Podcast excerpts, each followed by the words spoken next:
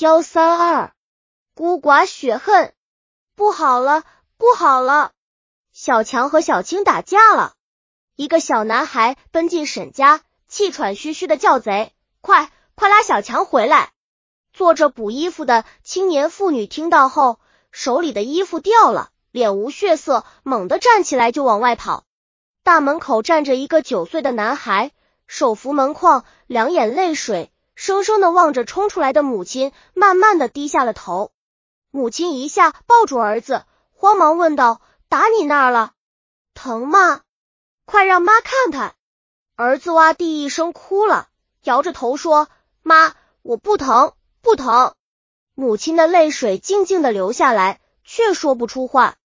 站在旁边的那个来报信的孩子说：“小青打人可狠了，跟他参一样，真坏。”母亲赶快制止说：“别说了，快回屋去。”男孩说：“子，你看看小强的伤吧，我回家了。”母亲站起身，手抚摸着男孩的头说：“谢谢你，小明。”一手拉着自己的儿子，转身走回屋去了。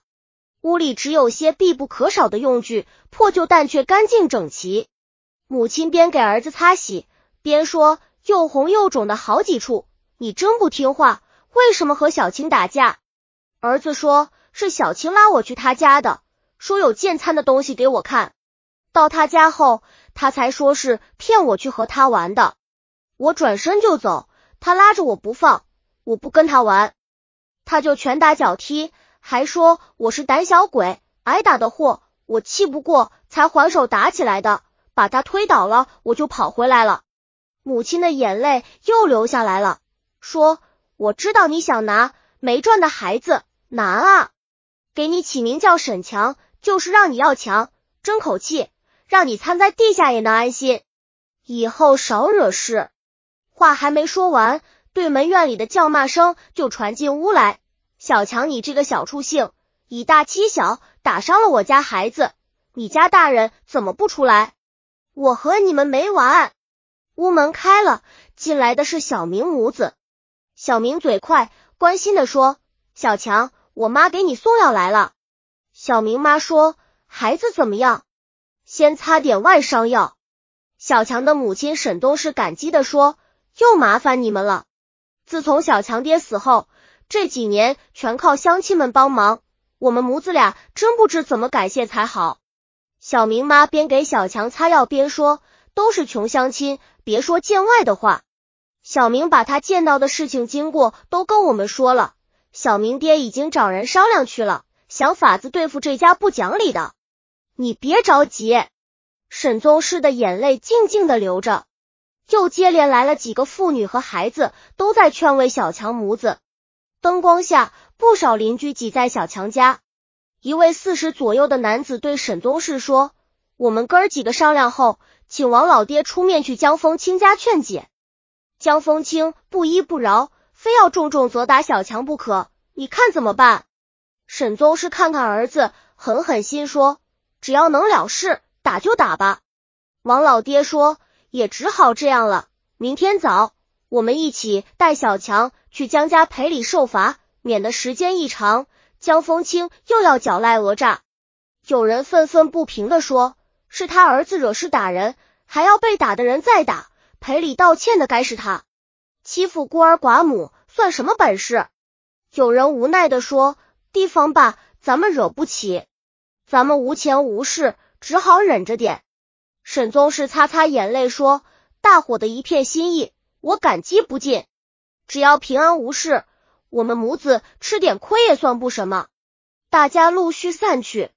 几天后，小明的母亲正在劝解欲哭无泪的沈宗士。为了孩子，你也要想开些。钱，大家再想想办法。小强愿求母亲说：“妈，我不怕打，就打我顶钱吧。”沈宗是摇摇头说：“傻孩子，江家就是要钱，好几位邻居替我们求情都不行，三十两银子一点也不能再少了，还要去县里告我们，真不知怎么办才好。”小明插嘴说。有个人说县太爷也有公道的，他母亲忙问谁说的。小明说前两天来了个卖糖葫芦的，给我们讲孙悟空的故事，还送我们糖葫芦吃，问我们谁打过架。我就说了小青打小强的事，他还看小强受过的伤，还让我们想法把小青找来让他看看。就是那个人说的，小强对吧？小强点点头。沈宗是忙问，他还问什么了？小明说问了好些呢，还问了小青好些事，下子想不起来了。七天后，沈宗世家邻居们欢天喜地的听王老爹说。县太爷于大人清出连立于成龙的原话，我也说不好，意思差不多。县大人说，小孩子吵嘴打架没什么大不了，用不着打官司。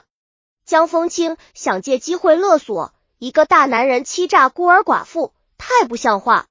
两个孩子在江家打架，江风清不劝阻，不管教自己的孩子，反而说不在场，也没见到孩子打架的沈宗是粽子伤人。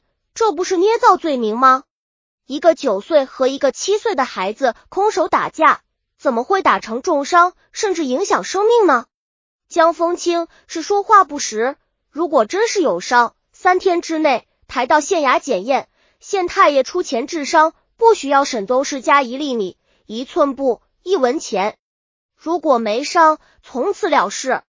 江风清还告状说，邻居们从中调解。让沈宗氏登门赔礼道歉，重打他儿子解决此事。可是他自以孩子伤势太重，关系到人命，必须请医生治好伤后再看情形解决。县大人说，这正说明江风清平日横行乡里，霸道欺人，才使邻居和沈宗室为了息事宁人，甘心表示屈从了事。江风清却贪得无厌，又要三十两银子做医疗费用。真是欺人太甚！沈宗是坚守操节，甘受清贫，辛苦劳累，以双手劳动抚养孤儿。江风清是个男子汉，本应敬重他的志向，钦佩他的节操，周济他生活的贫寒，原谅他做的不够的地方。可是他不但不像其他邻居那样仁爱，反而趁机纠缠告状，欺诈孤寡。老天爷有知，恐怕也不会原谅。县衙派人明察暗访。查清了事实真相，沈宗氏母子无罪，江风清不得侵犯沈家一草一木。如果江风清再敢无事生非、说谎告状，县大人就把他拘捕到县衙门承办。这也是教训那些仗势欺诈孤儿寡妇的人。